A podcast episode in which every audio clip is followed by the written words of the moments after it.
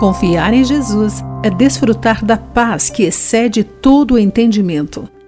Olá, querido amigo do Pão Diário, bem-vindo à nossa mensagem de esperança e encorajamento do dia. Hoje lerei o texto de Kayla Harris com o título O Segredo da Paz. Graça é uma senhora especial. Quando penso nela, uma palavra me vem à mente: paz.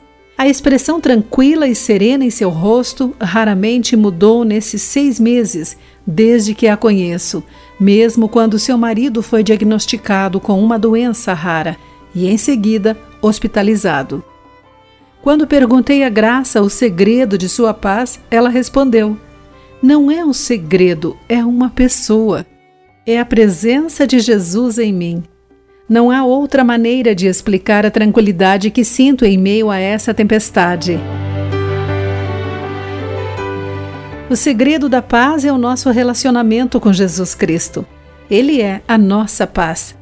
Quando Jesus é o nosso Salvador e Senhor, à medida que nos tornamos mais semelhantes a Ele, a paz se torna real.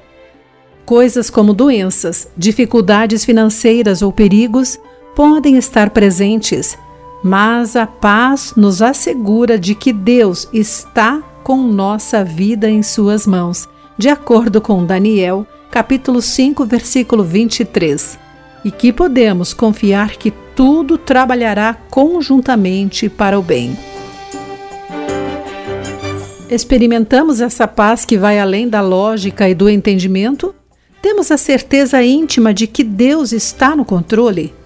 Meu desejo hoje para todos nós ecoa as palavras do apóstolo Paulo: que o próprio Senhor da paz lhes dê paz em todos os momentos e situações, e que assintamos em todos os momentos e situações. 2 Tessalonicenses 3,16.